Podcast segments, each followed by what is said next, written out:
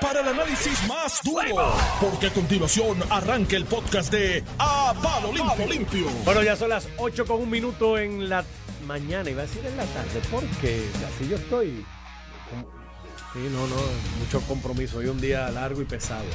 Eh, ya está con nosotros Ramón Rosario Cortés. Buenos días, Ramón. Buenos días, Normando Valentín. Y está aquí Iván Antonio Rivera y Reyes en su programa. A palo limpio, martes especial. Mira, ¿Por qué es especial? ¿Cómo? Porque es especial. No sé, porque estamos vivos. hoy Estamos tuve. Mira cómo están las cosas. Abre los ojos, respira, estás vivo. Es Estamos bien. especial. Eh, ya es especial, ya es un triunfo. Mira, antes de, de irme, tuve la oportunidad de tener a Tatito Hernández hoy, el presidente Lo de la escuché, Cámara. lo escuché contigo. Hay algo que dijo al final, que yo creo que si Luis Raúl lo escuchó,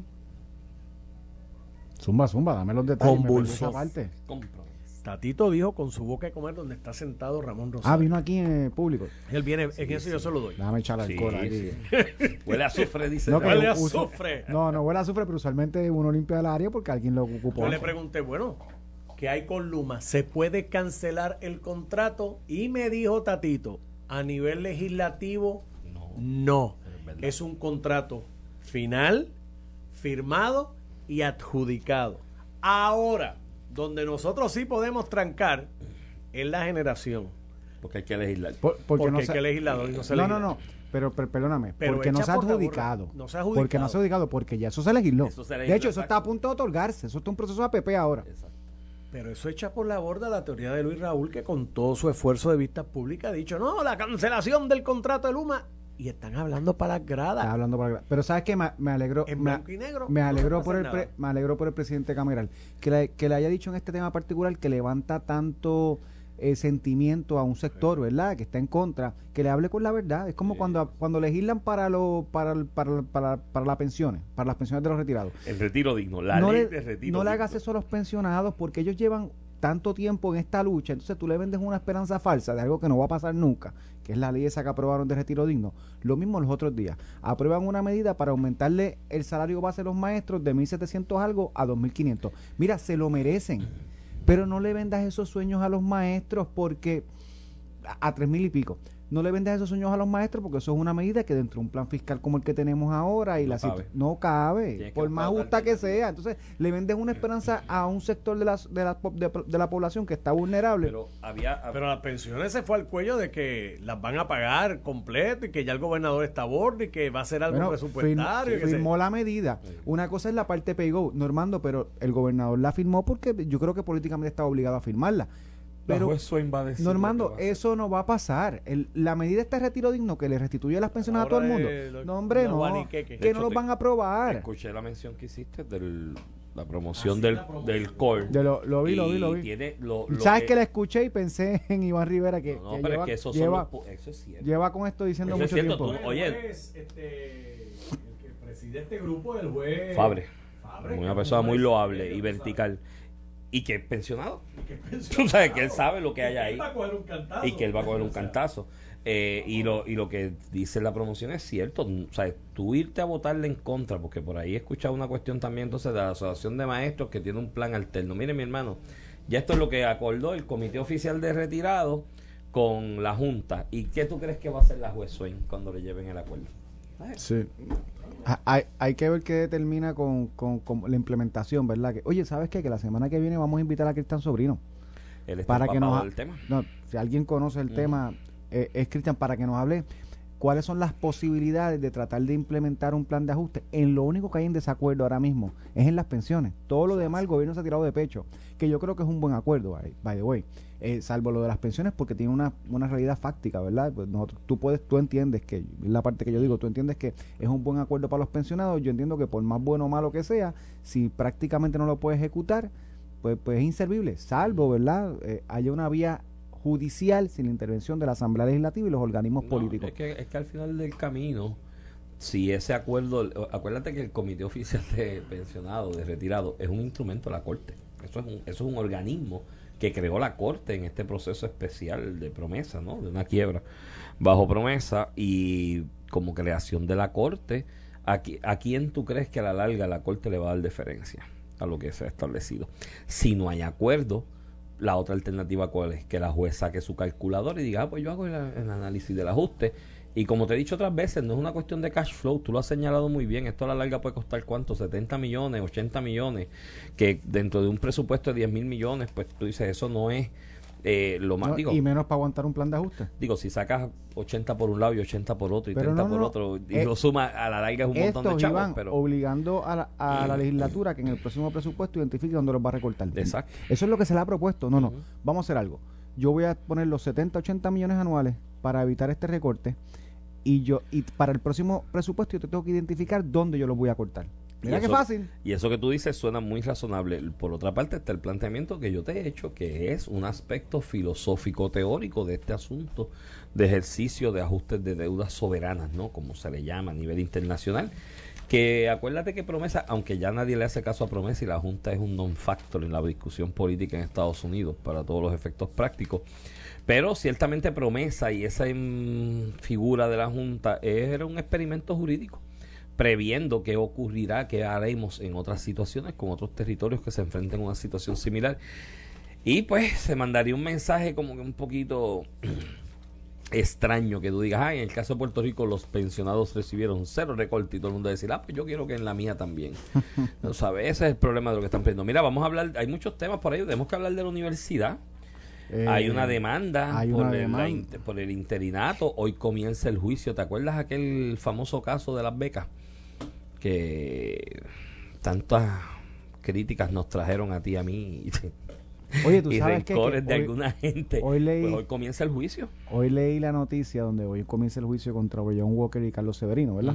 Eh, por aquella otorgación de las becas a personas allegadas y en procesos pues eh, dirigidos a beneficiar a una persona, a unas personas en particular, en aquel caso Carlos Pagán, que era ayudante del entonces de, de- de- del anterior presidente de la UPR, eh, Tony García Padilla, de. Arturo Ríos Escribano, que terminó siendo que era asesor laboral en Fortaleza. en Fortaleza, y del sobrino, del que yo creo que era la sobrina, la del que, sobrina del del que era presidente de la Junta. del presidente de la Junta, Sánchez.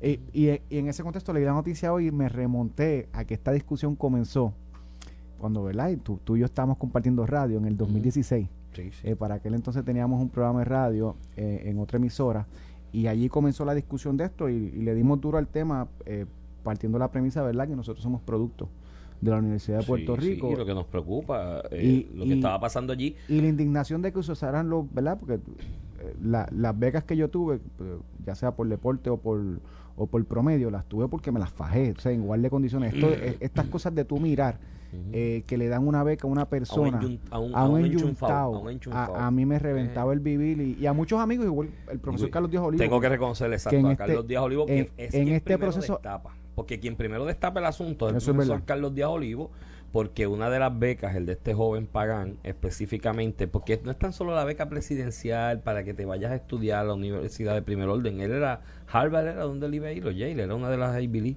si, si, mal, si mal no recuerdo. Eh, no era tan solo pagarle los estudios, era que la aprobación de la resolución de la beca conllevaba la reserva de una plaza en específico en la universidad cuando terminaras el proceso de preparación porque se hacía bajo ese, ese asunto de las becas presidenciales que se le llama de otro nombre en otras instituciones universitarias de primer orden, vienen tomadas de la mano de la necesidad de ocupar ciertas plazas en cierta escasez que hay en cierta facultad o departamento, ¿no? En ese momento, a este joven Pagán, creo que la maestría que iba a hacer, o doctorado, no recuerdo, era en bibliotecología o algo así por el estilo. Entonces se le estaba separando ya una plaza en la biblioteca de la, de la, de la universidad. Y en una discusión, de en una reunión de estas de, de, de, de, facultad que se dan en la Escuela de Derecho, salió el tema. Y sale el tema de una persona o dos personas que mencionaron con su boquita de comer una intervención indebida de terceros a la hora de otorgar esas becas para favorecer a unas personas. Eso luego se negó por uno, se negó por otro y demás, pero el profesor Carlos Díaz Olivo, vertical como siempre ha sido, y mis saludos a él si de casualidad nos está escuchando, vertical como siempre ha sido y yo le he reconocido, salió y dijo, mira, no, y lo denunció públicamente. Y de ahí se comenzó el análisis y demás, y recuerdo una entrevista que tuvimos con el amigo, que es mi amigo, yo lo he reputado mi amigo, quizás después de eso Él no me repute tanto como su amigo, pero yo la verticalidad, y él lo sabe, eh, la tengo que mantener y hablamos al aire sobre el tema y pues todo ha ido madurando esto. Yo creo que en el caso de Carlos Severino específicamente, él es un collateral damage de esto. Eh, y pues pasarán juicio allí. Hoy comienza el juicio. Ya pasó la vista preliminar. Hay unos asuntos en la vista preliminar que si yo hubiese sido abogado él no los manejaba de la forma en que los se manejaron, pero bueno, eso es otro tema. Eh, y hoy comenzará el juicio y se demostrará o no se demostrará. Yo creo que él es un collateral damage. Yo creo que él hizo un favor y por sugerencia de alguien y ahí está el caso. Pero en el caso de Orayuwan Walker, que era el presidente de la universidad cuando eso, mire mi hermano, ahí hay unos mensajes que la cosa está pelúa. Yo, no sé si recuerdas el mensaje aquel donde le decía al tipo, pero mira, canto y le dijo la palabra esa que se puede escribir con K o con C, pero a ti no te da con, con 45 mil, coge 45 mil para que tú quieras 60 mil. Ya ahí esa expresión en ese mensaje denota una intención de eludir la regulación y la ley. Sí, sí, sí, es como que... específica. Papá, te estoy, te estoy, poniendo a guisar ya, date quieto. Exacto. Entonces, algunos de los delitos, específicamente los de la violación a la ley de ética gubernamental, pues ahí están básicamente probados. Este, de lo otro, pues veremos qué es lo que se presenta en el caso de, del amigo Carlos Severino si hay evidencia más allá de dudas razonables para los delitos que se le imputan, que básicamente son negligencia en el cumplimiento del deber, algo así, algo de la ley de ética gubernamental de beneficiar a terceros. Eh, pues lamentablemente pues él cayó ahí como el jamón del sándwich porque tres de las becas más reconocidas eran precisamente en Río Piedra, donde él era rector, pero eso eran cosas que venían, olvídate desde más arriba había tiempo. De hecho, una de ellas se devolvió, ¿verdad? Arturo devolvió la de él. Eh, a ti te gusta molestarme. cuando salió todo el escándalo que estaban hablando de acusaciones criminales, él dijo, eh, yo digo, yo creo que él cogió la maestría de estudio. Él lo que dejó fue la plaza. No, él devolvió los chavos. Devolvió los chavos que le, que le dieron para estudio. Cuando, o sea, no, no cuando pasó todo el proceso de otorgar la, la, la, beca. A mi mejor recuerdo los había devuelto. Ah, yo creo que renunció a la plaza que tenía. Pero independientemente de eso, la acción que tomó la tomó después que salió todo el, todo el bollete. De hecho, yo creo que él ya estaba trabajando en Fortaleza cuando explotó el bollete. Después de haber estudiado, cogido todo Ahí se los beneficios. Se le atribuye al profesor Ricardo Rodríguez y al profesor Irán Menéndez. Que, oye, eh, pues, de Ricardo, pues por cuestión de su, de su esposa, pues estaba relacionada a la política y qué sé yo, yo no sé las cosas que van a ver ahí en su mente. Pero en el caso de Irán, más allá de ser un filósofo del derecho constitucional, que yo siempre lo he visto así porque lo es, lo es, ¿no? Yo recuerdo que el chiste de algunos muchachos en la universidad era que él andaba por allá en un viaje siempre. Irán, Irán Por la, Irán Menéndez. Por yo, la, yo cogí la clase ¿Tú la cogiste con él? Pues, que andaba en un viaje. Él es un gran filósofo. Buen profesor, buen profesor. No, y es un gran filósofo. Y hay una expresión de él, de su boquita de comer, citando a la ex decana de Asuntos Académicos Palmira Ríos, denunciando una influencia indebida. Y yo no tengo al día de hoy elementos de juicio para dudar o atribuirle una intención a Irán Meléndez más allá de decir la verdad. Porque, siempre ha sido así. Por, eso, porque opositor, ¿verdad? Tú puedes decir, ah, es que son un PNP recalcitrante. No lo es. No, Todo mundo lo sabe. De hecho, su papá fue parte de una administración del Partido Popular. Sí, y muy, un líder independentista reconocido, legislador, creo que fue. Pero al final del día tienen hoy su, ¿verdad? Eh, su debido proceso de ley. No es cuestión de prejuzgar lo que ocurrió, pero ciertamente fue un escándalo que hoy pues llega al final a, la justicia y veremos. Y te lo quiero enyuntar lo que pasa con eso. Con la otra noticia que es la demanda por el intiner, interinato. fue la palabra. Interinato. Interinato. Debes repetirla 20 veces. Interinato. Del interinato de la presidencia de la Universidad de Puerto Rico tras la salida esa abrupta de la forma en que sale el expresidente Jorge Haddock y hay una pelea porque se nombró una persona primero, la profesora Santiago, si mal no, no recuerdo. Que, resultó que es que se, se, confirmó sin la mayoría de los presentes. Exacto, entonces ahí pues la Junta, el parlamentarista, no sé bajo qué fundamento, porque nunca se discutió públicamente ese funda cuál fundamento utilizó para decir que los abstenidos contaban como votos en no los excluían de los excluían exacto. de la votación. los abstenidos se excluían de la fórmula del total de votantes lo que, cuando nunca lo que es un disparate parlamentario. Lo que nunca ha sido así. El propio Orayuguan que hoy está por ahí pasando el via y del juicio en su fondo que inicia hoy Orayuguan eh, yo recuerdo en aquella elección Ricardo González de Ciencias Médicas muy buen candidato un tipo un escolón académico se quedó corto por un voto dos veces porque en aquella ocasión la composición de de la la- Junta a pesar de que era el más votos que el más tenía. votos que tenía. En aquella votación de la Junta, en dos ocasiones de la votación, eh, eran 13 los miembros de la Junta en ese momento. Él obtuvo 6 en dos ocasiones. Y necesitaba 7. Y por un voto se quedó por- corto por- para tener la mayoría. para tener la mayoría. Luego de varios intentos, pues ahí se atribuyen, no me consta tampoco, llamadas de un lado y otro de los entes políticos y llegaron a acuerdo y dijeron, ¿quién es el que menos tiene padrino aquí? Orayugan, pues vamos a ponerlo a Orayugan porque algunos le atribuyen pues que había intenciones de manipularlo y co- controlarlo políticamente. Y entonces ahí va una votación, hay un acuerdo entre los distintos grupos y se llega a esa mayoría. Luego se nombra lo- o la Barría, que es la otra profesora, que es la que está ahora, ¿no? De- después que, que, que, que se anula esa que se votación. anula esa votación o que revalúa. razones, oye, con mucha lógica, porque toda la vida en la universidad, en la Junta de- eh, Universitaria, ahora Junta de Gobierno con el cambio de la ley, es la mitad más uno Iván, de la totalidad de los Y al miembros. final del día la controversia de derecho que están presentando al tribunal es que esa votación, primero, que tú y yo decimos que no es correcta, y en derecho yo creo que no es correcta, que esa votación fue correcta. Así que ella es la presidenta interina y no la otra. Al final el Iván, creo que el caso es tremenda estupidez, porque aún tomando en consideración que la primera votación fue correcta, la realidad es que la Junta mañana se puede reunir y poner otro interinato, y eso fue lo que hizo eh, después de que la primera votación se da, eh, bien o mal, la Junta volvió a reunirse y escogió mayoritariamente a otra persona, como lo puede hacer ahora en contra de la que nombraron. ¿Me entiendes lo que te quiero decir? O sea, Sí, que, sí. que es irrelevante la controversia de si se contó bien Sí, o mal. sí. Si la Junta siempre puede decir, tú no, ahora va este. Exacto. Como le digo a de-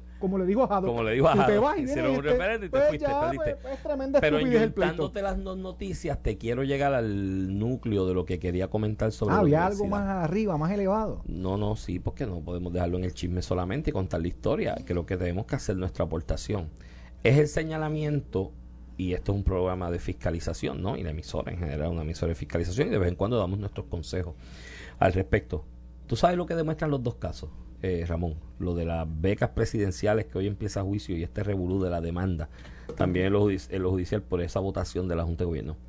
Mano, que a nadie le importa de los clanes. eh, primero que aquello opera en clanes y grupos. Si tú eres del clan de fulano, tienes becas presidenciales, tienes placitas acomodadas, tienes chavitos para investigación, tienes presupuesto para proyectos como aquello que se llamaba Crece, que era allá en Calle y que se robaron. Pero pagaban hoteles de lujo de cinco estrellas con chavos del, de la universidad y botella de champán y la vaina. Y si eres de ese clan, vives bien. Y si eres de ese clan, guisas de los presupuestos y los chavos de la Universidad de Puerto Rico al tutiplén y te jalta. que son de nosotros. que son de nosotros. Y reparte a tus panas y le buscas a tus novias y a tus novios y a tus queridos y a tus queridas y a tus sobrinos y a tus primos y a tus amigos acomodo a cuenta de los chavos del pueblo. Y la universidad se ha convertido en eso en la repartición de un botín de dinero a razón del clan que pertenezco. Y no tiene que ver con rojos ni azules ni verdes ¿no? o no afiliados tiene que ver con clanes porque en esos clanes hay rojos bueno mírate el de las becas Tienes a Carlos Pagan, que es prácticamente un PNP, tienes a Arturo Río, que es independentista, casi socialista, marxista, y todos mezclados en el mismo sitio, porque se mezclan en clanes. Y una cosa como un interinato, porque mírate lo que es esto. Esto es presidir la universidad interinamente, a lo que se hace una búsqueda de un presidente en propiedad. Y hay una pelea que van al tribunal, mi pana al tribunal a pelearlo porque yo creo, quiero que sea la de mi clan. ¿Por qué? Porque mientras dure el interinato, guiso con la de mi clan. Y a nadie le ha importado la universidad en otras partes del mundo, un interinato de presidencia, una presidencia en sí. Lo que se presentan son proyectos filosóficos para la universidad y un grupo apoya a uno y un grupo apoya a otro. Y cuando al final se elige un presidente, el grupo que no prevaleció va y le da la mano y se une con el que se eligió por el bien de la universidad y echarlo hacia adelante. Y eso es la academia. Y la Universidad de Puerto Rico Hoy estamos discutiendo dos noticias alrededor de la misma que evidencian una, mente más, una, vez más la asquerosidad que pasa allí de clanes repartiéndose los chavos y después les recortan y dicen, ¡ay! La Junta es enemiga de la universidad, la Junta es enemiga del pueblo porque ataca a la universidad. No, no, no, está atacando esas malas costumbres porque tuviste 1.200 millones de pesos anuales de presupuesto por un montón de años y no hiciste nada. Y cada día la universidad va para atrás, no sale ni en las primeras 1500 del mundo. Y da pena y da vergüenza lo que pasa allí en la universidad. Y de verdad que esto indigna. Y a mí, que soy producto de esa universidad, que soy más o menos gente, porque no me creo gente todavía, que soy más o menos gente, gracias a la universidad, me duele, mano. Me duele. Y me duele que mis hijos hayan pasado por ahí y que no puedan mirar para atrás y decir, me siento orgulloso de la universidad donde salí porque es un desastre, lo ven todos los días. Y, y, lo peor, Iván, que coincido contigo con la cuestión esta de clanes, de que crean una plaza para una persona particular y se ha creado un gobierno permanente para beneficiar a sectores particulares, esto es la Universidad de Puerto Rico, por las mismas personas que critican los gobiernos rojos y azules cuando llegan a la administración, con la única diferencia que cuando llegan a la administración rojos y azules llegan de forma electa, ellos no, ellos se atornillaron. Adeo, entre ellos mismos. Gobierno permanente. Y comprando favores y con becas y cuestiones y placitas y puestos y cátedra. Entonces llega la cátedra y es el retiro temprano. La hacen catedrático y se fue el retiro temprano. Yo recuerdo aquí, aquí profesores, y algunos de ellos de esos por ahí, que soy, analista y soy de, de los analistas, mano, que fueron a tres comités de personal distintos, a la YUPI, todo el mundo lo evaluó y decían, no, mano, es que no da el grado. Hasta que llegó un gobierno de su partido y llegó un clan a la administración de la universidad de su partido y le pidieron a alguien que le diera una placita de una le diera un contratito una clase para que fuera no no pues él, sabe que no es Carlos no es Díaz Olivo no, no, es Carlos por eso te, digo te digo. Díaz Olivo es la dijiste analista cuando tú dices analista Olivo es la epítome de, la, de lo que es un buen un gran profesor un buen catedrático en la universidad. muy preparado. Entonces después había que darle un contrato para como para entonces buscarle una plaza Chico, y siempre ha sido así, y, mano, da asquerosidad, o sea, da, da, da, da, da como la vaina, porque tú dices, mano, ¿por qué no podemos aspirar a una universidad que fue uno de los principales centros docentes del Caribe y de Latinoamérica en su momento? ¿No? Y de ahí lo que se, lo que se produjo en una época fue lo mejor de lo mejor de este lado del mundo, en, por lo menos en el habla hispana, por una universidad donde se daba clase en español y demás. Entonces, mira dónde estamos, mano corriendo detrás de todas las peores de las del mundo y del hemisferio, porque todo se ha convertido en una guerra de clanes para repartirse los chavitos el presupuesto. Ay, de verdad que indigna, o sea, eso, ellos no se abochornan allí. Esos que están ahí en esos clanes y dirigiendo esos clanes y siempre compilando allí dentro, no se abochornan de ellos mismos, mano. Se atreven a llamarse académicos tú sabes, a estas alturas del juego, si tuvieran un poquito de dignidad, renunciaban y se iban de ahí, mano, y le dejaban espacio a una cepa de talentos jóvenes, que hay muchísimos jóvenes que se han preparado alrededor del mundo que pudieran estar allí haciendo lo mejor desde la academia de ellos, pero no, no se abochonan. Ay, no le dan espacio tampoco a esos chamacos. Cuando se menciona el nombre de uno de esos muchachos jóvenes, que de nueva estirpe, que tiene sustancia para ser un gran escolar, un gran académico allí, rápido le buscan un pero y dicen, no, es que ese tipo no me gusta cómo se pone la camisa, porque la camisa se la pone con los botones de color. Eh, se buscan una excusa así boba, eh, zángana, para bloquear a, a, los talentos que pueden aportar allí en la universidad. Pues ahí lo que tienen, mira, un juicio por un lado y una demanda por otro. Eso es lo que hay de universidad. Y quieren que la Junta le dé más chavo. Y todo el mundo rápido, quiero darle más chavo a la universidad, porque es populismo, ¿me entiendes? Al contrario, ¿tú sabes lo que yo haría con cosas así que están pasando? Cada día le quito más. Y le digo, si ustedes son académicos verdad, busquen la manera de subvencionarse ustedes mismos, como hacen las privadas. A ver, ¿no? Estoy contigo. Mira, Iván, pues, muy bien, muy, buena descarga. este Y un buen día para hacerla. Sí, porque, cuando miramos ¿verdad? los periódicos, mira, y yo creo que estamos cerca de la pausa, pero cuando vuelva, eh, quiero discutir contigo dos temas. Primero, una noticia que sale en los periódicos de hoy sobre el eh, en la evaluación de los nombramientos del gobernador en el Senado y en la Cámara. Este, esa será mi descarga. Y también te quiero tocar el tema eh, de la cobertura sobre la revelación de la información del costo que, que tuvo la manifestación de Rincón. Y quiero darle un twist, ¿verdad? Porque eh, se exagera, ¿verdad? Con, es una cantidad sustancial, 630 mil dólares en hora extra. Pero quiero darte mi opinión sobre ese es el costo de nosotros tener una democracia y tener propiedad privada. Yo quiero ver cuál era la alternativa. Ajá, dejar que allí rompieran todo y después que no, o que saliera o que saliera un presidente y diera un tiro a alguien. Vamos a la pausa y regresamos. Estás escuchando el podcast de A Palo Limpio de Noti 1630. De regreso aquí a Palo Limpio, edición de hoy, ¿qué es hoy? Hoy es 7 de septiembre, martes. 7 de septiembre, martes del 2021. Ni te cases ni te embarques. Eh, tengo, oye, Te tengo una exclusiva. te tengo una clientes y amigos que me estén escribiendo. El celular se me quedó en el carro, así que no, no Así les puedo que- contestar. Muy bien, mejor, porque ponen más atención. Sí, es verdad. Mira, Iván, te tengo una exclusiva. El, el- el Partido No Progresista y el gobernador, eh, como presidente del partido, acaban de erradicar un amicus curie en el caso de Baelo. Sí. Eh, tu- tuve el privilegio de trabajar como abogado en el caso. Este, está también Alejandro Figueroa, Carlos Zagaldía y lo- los abogados eh, de Williams and Connolly, que son una firma que se, que se destaca mucho por litigar en el Tribunal Supremo de los Estados Unidos. Y, y lo que trae nuevo, para resumirte lo que es el alegato, ¿verdad? el amicus brief como tal, lo, lo que expusimos nuevo, que no está discutido en el caso, es el ataque constitucional al discrimen contra Puerto Rico. En el- este es el caso del Seguro Social Suplementario, que en. Puerto Rico, si usted vive en Puerto Rico, usted no tiene derecho a un seguro, seguro social suplementario. Aunque paga lo mismo que paga. una cantidad adicional que le dan cuando tú eres una persona de escasos recursos. En Puerto Rico no está, tienes que ir de por Orlando, por Orlando, para Florida, para cualquier otro estado. Y el caso de ellos fue que él lo cogía en Nueva York, vino a Puerto Rico, se mudó a Y el, Loiza. y el circuito dice que no hay, que no, que no, No, hay, pero que cuando no- él viene, se lo, le dicen, te lo quito y además de eso, págame lo que págame, págame, y para él lo llevó al circuito, el tanto distrito federal como circuito le dieron la razón de que eh, eso violaba, ¿verdad? El debido proceso libre de igual protección de las leyes. El amicus del PNP lo que trae nuevo es que además viola el derecho eh, eh, de, eh, de- de viajar y de residir donde quiera cada ciudadano americano, porque Ojo, si si, yo estoy en Florida porque tú me castigas, yo ciudadano americano, ¿verdad? Si yo estoy en Florida porque tú me castigas si me voy a Puerto Rico, o yo puertorriqueño porque tú me castigas si yo decido vivir aquí. Y pues hay una, una serie de jurisprudencia de derecho de, de viaje eh, que, que incluso impide que los gobiernos estatales o federales limiten la ayuda que recibe un ciudadano por el hecho de mudarse de un estado a otro. Así que es un, es un argumento interesante. La composición del Tribunal Supremo de los Estados Unidos eh, ciertamente pues no ayuda eh, eh, para este tipo de casos, además de que la propia administración demócrata de Biden ha expuesto al tribunal en blanco y negro.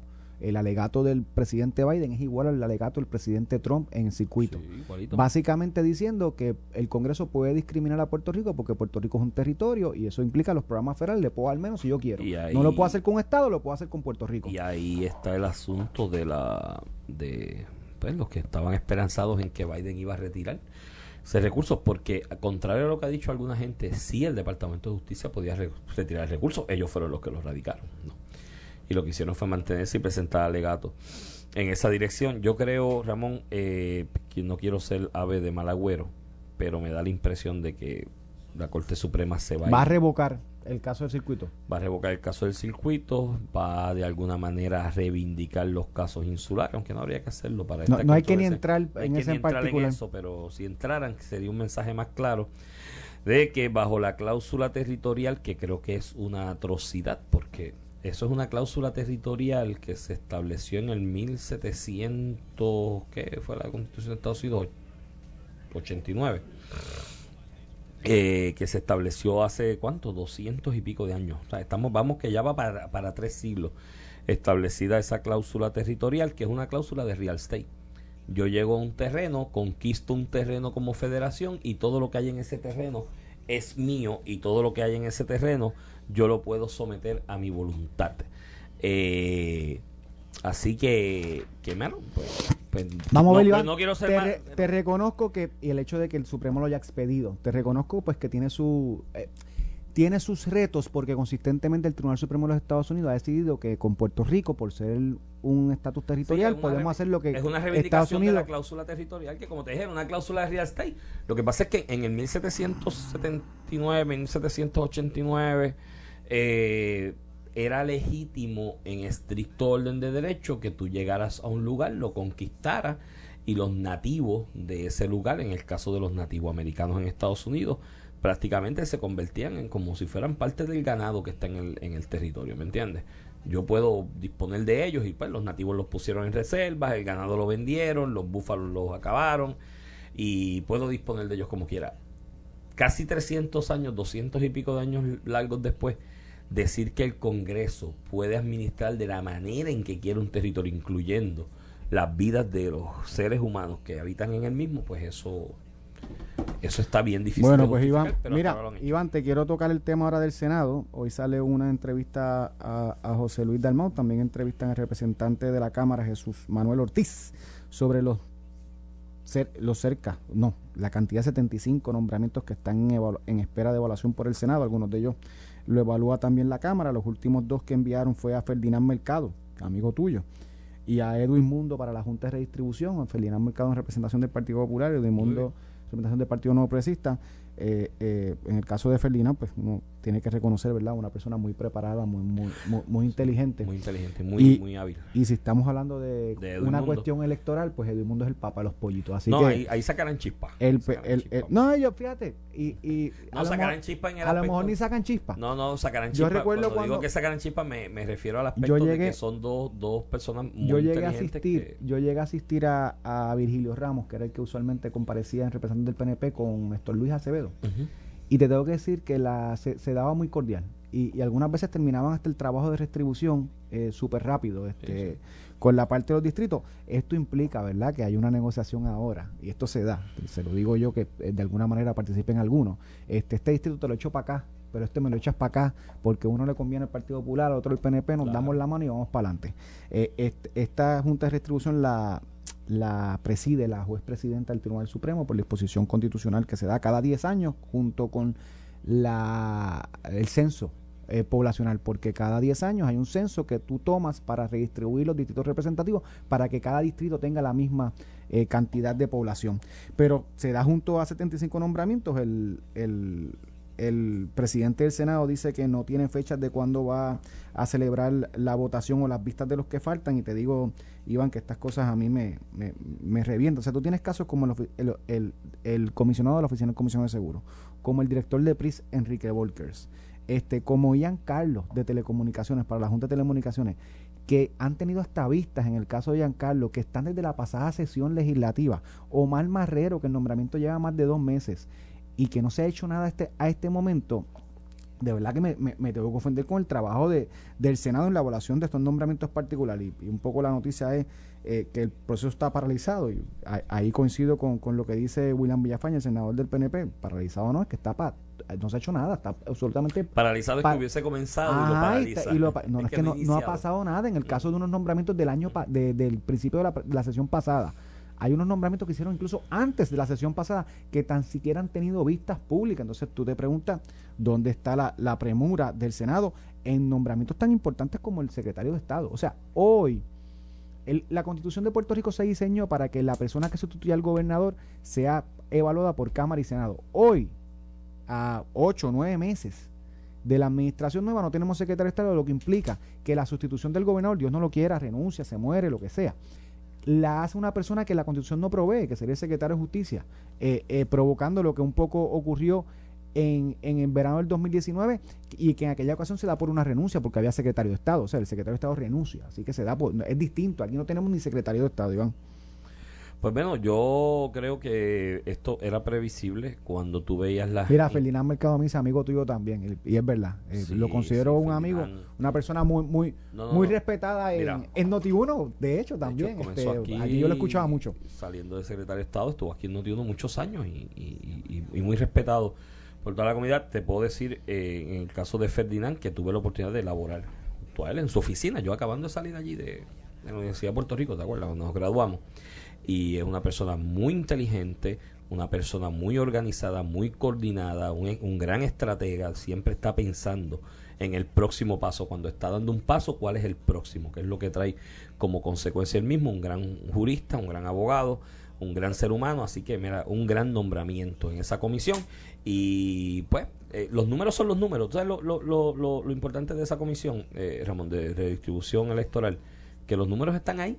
Y los números son los números, tienen que cuadrar para que haya eh, paridad de alguna manera, ¿no? Eh, similitud en la composición electoral de cada uno de los distritos, cada uno de los precintos, y ese es el trabajo que tienen que hacer. En ese, en esa dinámica que tú mencionas de la negociación, de donde yo cedo, pues tú evalúas siempre y cada cual tiene cercanía eh, con su partido y con el comisionado electoral de su partido, de mira, dónde me conviene ceder y dónde no me conviene, y de ordinario se puede llegar a entendidos. Así que creo que se van a hacer un gran trabajo. Es, una y- química, es una química donde algunos representantes salen beneficiados. Esto, esto se da más, tiene, no. tiene más impacto en, representantes porque los senados políticos son tan grandes que pues el efecto usualmente determinante para cambiar una elección no, no- usualmente no se da. Pero en el caso de distritos representativos, Iván, esto tiene un impacto heavy. Algunos Sí, salen beneficiados, sí. otros salen perjudicados. Bueno, y y, el- usualmente en y los partidos... súmale, y a eso súmale que el Partido Popular ganó la mayoría en la Cámara por un voto. y, y, en y- esta elección. perdóname, por un voto y por razón de los legisladores de distrito, porque en acumulación solamente colaron dos. Exacto. O sea, sí, sí. el Partido Popular tiene hoy mayoría en la Cámara, eh, no por los puestos por acumulación, que esos no van a variar. por los distritos. O sea que se juega la vida en esta distribución de distritos y usualmente a lo que va en estas negociaciones, eh, a- tú- la evaluación algunas veces a qué distrito representativo hecho por la borda, aunque perjudica un representante incumbente y a cuál trato de reforzar. Y esa es la dinámica que se da en los partidos Viendo en lo que este ha pasado proceso. en San Juan electoralmente, me atrevo a adivinar que el 2 va a quedar va a quedar medio Yo creo que el 2 no tiene salvación para el partido. No por, eso es que, salvación. por eso es que Luis Raúl está proyectándose como senador por acumulación, como representante Por por acumulación. acumulación, porque va a correr por acumulación. Porque el 2 eh, se afecta gravemente y esto te trae, esto te trae otra. El efecto que eso tenga en el 3 y en el 4. Ujú. E- y principalmente en el 4. En el 4 donde tú, donde tú vas a añadir partes de San Juan populares que estaban en el 5, que Georgie Navarro, eh, aunque algunas veces perdía, eh, recuperaba con Aguas Buenas y Guaynabo. Pues así. O sea que ese 4, que es el de Víctor Párez, tiene sus retos también en la distribución. Depende para dónde corra la expansión del 4. Vamos a tener Y ese ahí efecto. tienes al joven Calderón Cerame, que corrió por él con Y- relativo éxito dentro de las circunstancias Sí, de lo que no, pasó en esta fue una elección. elección cerrada de Con 200 el- votos. Por eso, con el fenómeno de Victoria Ciudadana corriendo por ahí. Sí, que- Digo, que el- el, hecho, el hecho de que el hecho de que en la ola, acuérdate que la Cámara de Representantes se componía de dos terceras partes del PNP.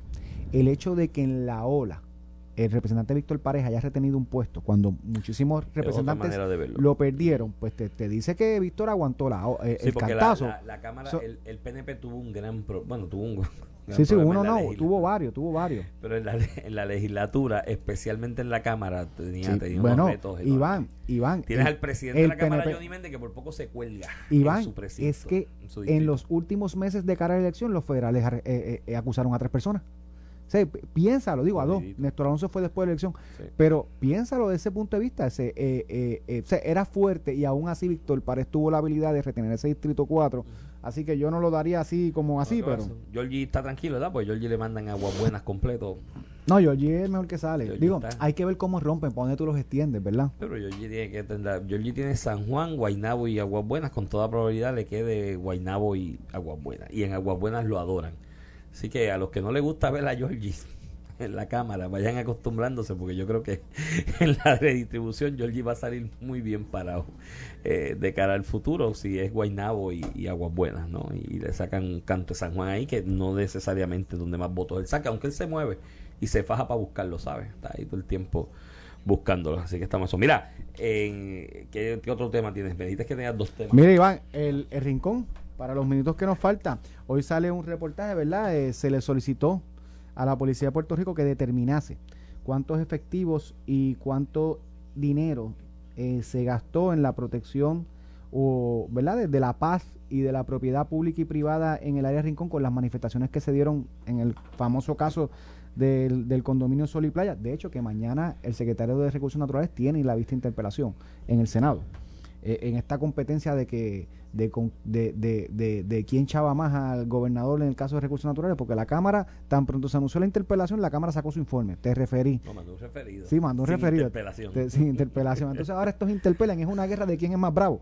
Eh, y en ese sentido, pues la Policía de Puerto Rico contestó, se utilizaron eh, cerca de 534 agentes en todo el periodo, ¿verdad? Esto duró semanas, eh, sí, más de meses.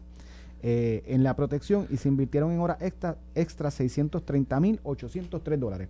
Y es una cantidad cuantiosa. Primero, de efectivos. Son 534 agentes. Eso es la 530 rotación de los turnos. ¿no? la, claro, la rotación de los turnos. Esto es y, y eso lleva y por semana. un mes, dos meses. Más, más de un mes. Entonces, eh, bueno, de mayo, más o menos a finales de mayo, hasta los otros días, cuando vino lo de la Junta de. Planificación, dos meses y pico. Eh, pero al final del día, la, la cantidad de agentes y, y, y de costo, ¿verdad? Uno dice, sí, es sustancial, 630 mil dólares que hayan invertido en horas extra y que se hayan utilizado 534 agentes que de ordinario se supone que estén en las calles velando, ¿verdad? Que no se metan en tu casa y eso.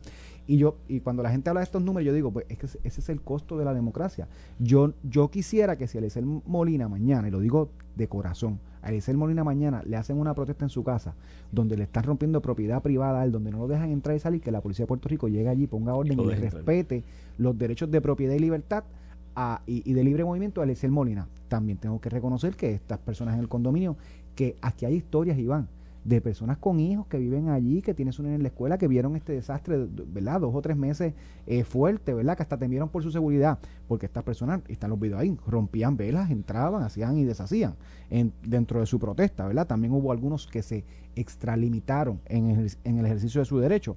Pero yo quisiera que la Policía de Puerto Rico haga esto. Y de hecho, allí no había un despliegue de los visuales. Todo el mundo piensa en los visuales.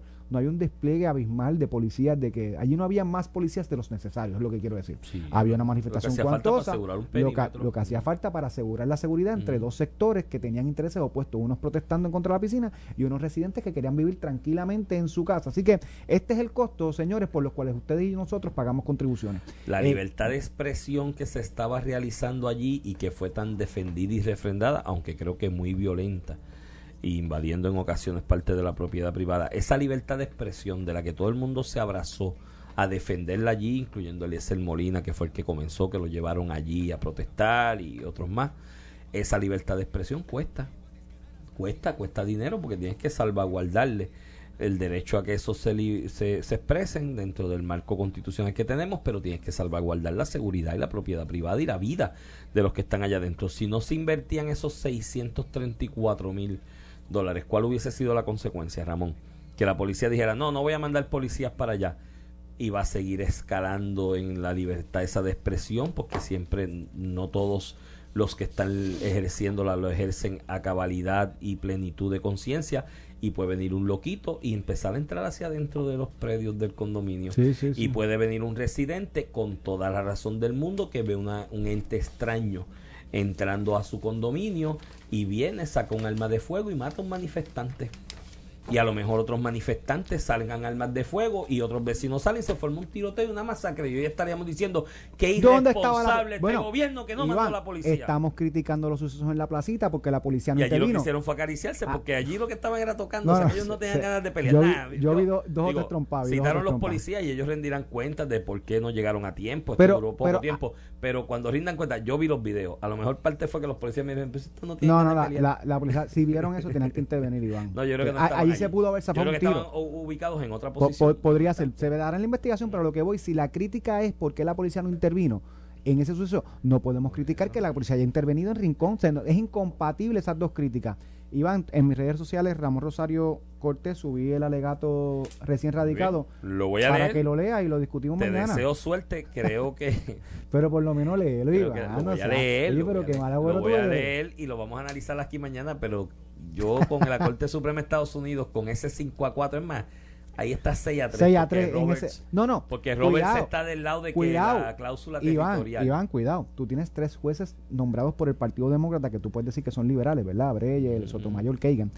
En el Tribunal Supremo de los Estados Unidos, eh, que aunque son liberales, han reconocido consistentemente el derecho constitucional del Congreso a discriminar contra nosotros. De hecho, su propio, Sonia, Sotomayor su propio no está, Sonia Sotomayor no está en Su propio presidente Biden mm. este, está respaldando la posición eh, eh, que respaldó Trump de permitir que se discrimine contra Puerto Rico por el hecho de nuestro estatus territorial en el caso del Seguro Social. Yo creo que Sonia Sotomayor va a votar a favor de mantener la determinación del apelativo, Breyer también. Eh, no sé los otros. Pero Robert de Ordinario ha votado a favor de reconocerle al Congreso esa facultad y esa gracia constitucional de administrar los territorios de la manera en que entienda necesario. Y el ejercicio de limitar si acceso a ciertos programas federales porque estás en el territorio, lo entienden como una gracia y una facultad administrativa bajo la cláusula territorial, que fue bajo lo mismo que se sustentó lo de la ley de promesa. ¿Cuántos pleitos no llevaron a la inconstitucional de promesa? Yo decía, pero bendito, si en las vistas de aprobación de promesa en House llevaron allí como siete constitucionalistas a decir, sí, ustedes pueden bajo la cláusula territorial. Así que vamos a ver. Iván, vámonos ya, regresamos mañana. Esto fue el podcast de a Palo Limpio de Noti1630. Dale play a tu podcast favorito a través de Apple Podcasts, Spotify, Google Podcasts, Stitcher y notiuno.com.